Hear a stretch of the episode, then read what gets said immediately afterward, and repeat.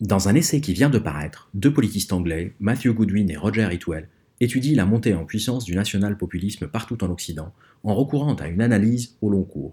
Ils évoquent quatre changements sociétaux profondément enracinés qu'ils considèrent comme étant à la source de la montée du national-populisme.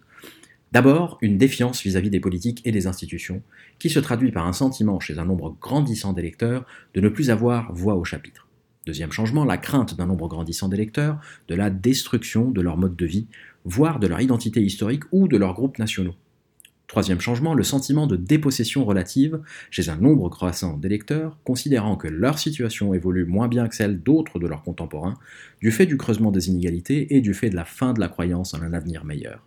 Quatrième changement, la désaffiliation d'un nombre croissant de citoyens qui n'adhèrent plus ni ne suivent les partis politiques classiques, ce qui produit une fragmentation et une volatilité politique inconnues jusqu'ici. Ces 4 D, défiance, destruction, dépossession et désaffiliation, résument l'analyse des deux auteurs. Évidemment, on rétorquera que les sentiments ainsi exprimés ne reflètent pas la réalité, du moins pas totalement. C'est possible, peut-être même probable. Néanmoins, en politique, la représentation qu'on se fait d'un phénomène est aussi importante à comprendre que le phénomène lui-même, sauf à se prendre pour un surhomme, capable de modifier en un claquement de doigts les sentiments des hommes et des femmes libres qui constituent nos sociétés démocratiques. Si on met en lien cette analyse au long cours, qui ne concerne pas que la France, avec l'actualité de ce week-end, on voit vite pourquoi un mouvement tel celui des Gilets jaunes peut très vite être récupéré électoralement par le national-populisme. Les 4D, défiance vis-à-vis des institutions, destruction d'un mode de vie, dépossession d'un statut et désaffiliation vis-à-vis des partis politiques classiques, sont explicitement évoqués presque dans chaque réponse que donnent les activistes du mouvement aux questions des chaînes d'information continue.